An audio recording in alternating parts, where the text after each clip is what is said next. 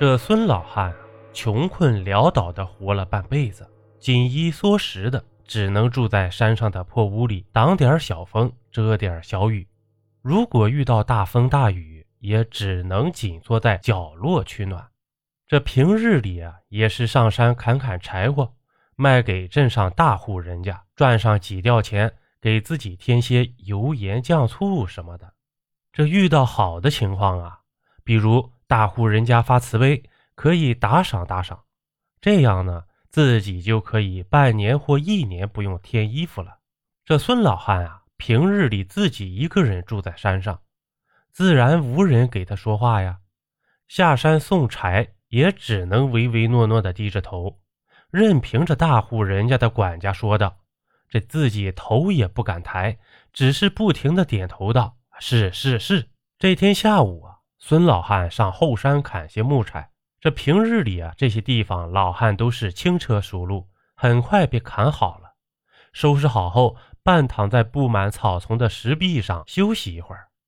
这本着好奇的心，看了一眼后面的石壁，似乎有字。这孙老汉拨开草丛，定眼瞧去，原来是个墓碑。这生辰年月与死亡年月一对比。原来才二十岁就死了，这多好的年纪呀！这孙老汉叹道：“看你这般年纪就走了，多半也是苦命人啊！无人问津，都被荒草淹没了。老汉也是苦命人，就帮你整理整理吧，也算是你我的缘分。”这说完呢，孙老汉就把眼前的坟头重新整理了一遍。这很快啊。杂草、树枝、树叶都被清理出来，崭新的坟头重新出现了。这孙老汉本来就是无依无靠，又常年住在山上，这自然不会忌讳什么。他对坟头拜了拜，又半躺在坟头上休息去了。可能是太累，这孙老汉啊，便慢慢睡了过去。当孙老汉醒来时，已经夜深人静了，还不时的能听到几声猫头鹰的叫唤。使这个夜晚更增加了几分恐怖，但孙老汉浑然不惧啊！孙老汉迷迷糊糊地向自己的屋走去，这自己也不知道走了多久，可是屋还是没有走到。如果你可以看到孙老汉的话，你会发现孙老汉一直在围着坟头转圈呢。孙老汉走累了，当要停下休息时，听到远处有喊救命声。这孙老汉打起精神，快速向声音的来处寻去。很快，孙老汉就寻到了，是一个看上去只有二十多岁的姑娘。只听到姑娘说道：“大哥，救救我！我与父母发生争执，父母说不再要我了，让我自生自灭去。我想去我二叔家，怎奈在这山上迷了路，请大哥救救我。”这孙老汉看了看四周，说道。小姑娘啊，夜深的厉害，晚上走确实不易走出去。你就先随老汉回家吧，明日再去你二叔家也不迟。那个小姑娘自然欣然答应了。这孙老汉背起小姑娘，向自己的屋中走去。如果孙老汉仔细看看的话，他会发现那个小姑娘就坐在墓碑的另一边。这次啊，很快。这孙老汉背着小姑娘就走到自己的屋中，把她放在自己的床上，说道：“姑娘莫要嫌弃，委屈你了。你先将就一夜，老汉今夜就睡在外面，有事儿啊就叫一声就可以了。”这小姑娘看着眼前的老汉说道：“大哥，我无去处，二叔那里也不知道能不能收留我。我看大哥您心好，不如就收留我吧。”我吃的少得很，一天一个馒头便可。我可以帮大哥洗衣做饭。这老汉赶忙推脱说道：“不可不可，你一黄花大闺女，我一穷老头，怎能破坏了姑娘的名声呢？不可不可，这明日啊，还是请姑娘离开吧。”这小姑娘下了床，直接抱住老汉的胳膊，说道：“我就不走，看你怎么着。”这说完呢，当着老汉的面把衣服褪去，钻进老汉的被窝。这孙老汉看的是目瞪口呆。只见那个小姑娘笑着对老汉说道：“我的身体已被你看到了，已经不白了，非你不嫁。”这孙老汉不知所措呀，痴呆的看着小姑娘。渐渐的呢，这孙老汉适应了小姑娘的存在。这孙老汉每天早早起来拾柴砍柴，这以前一天送一次柴的，现在每天三次。这每天啊，脸上都挂满了笑容。镇上呢，基本上没有人见过孙老汉的笑容，而今日呢，却笑容满面，自然吸引了许多人的注意。而且今天他还增添了许多新的东西。很多人都开起了老汉的玩笑，不过孙老汉呢，都只是笑笑便罢了。这突然呢，有几个地痞看到了孙老汉，说道：“这个老孙头一定得了什么好处，我们悄悄去他家看看，说不定啊，好事就是我们的了。”这几个人商量过后呢，向孙老汉家走去。这孙老汉的家，只要是上过山的人，基本上都可以看到。虽然不在山路上，但在山路上就可以看到远处的一个破旧房子。那个呀，就是孙老汉的家。这几个人很快就走到了孙老汉的家，而此时此刻的孙老汉正兴奋地忙着收拾第二批柴火呢。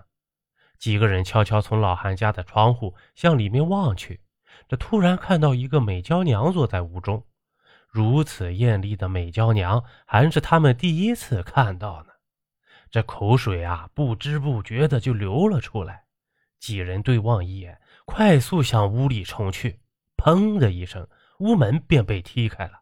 这几个人快速闯了进去，而那个姑娘呢，只是轻轻抬起头看了看闯进的几个人，并没有言语，只是轻轻抬起手。这门呢，突然就重新关上了。几个地痞没有在意，这欲望充斥着头脑，快速的向小姑娘扑去。这只见那个小姑娘把手放在头上，轻轻把手拉了下来，这一层脸皮瞬间耷拉下来，露出恶心的面孔。这尸蛆从眼缝中一颗一颗的爬了出来。小姑娘呢，并没有浪费，抓起尸蛆塞进自己的嘴中。这几个地痞突然间看到这一幕，疯狂的向外冲去，可发现门居然打不开。这本来一个大风就可以吹散的门，现在居然犹如钢铁一般的坚硬。几个人精疲力尽呢，可门却丝毫未动啊。这几个人放弃了最后的挣扎，不甘情愿的转过身，看着这个小姑娘。此时，小姑娘已经把面容恢复到原来的模样，笑着说道。不跑了，这几个人战战兢兢地说道：“不敢了，不敢了。”那个姑娘说：“呀，你们可以走了。”这门呢，便自动打开。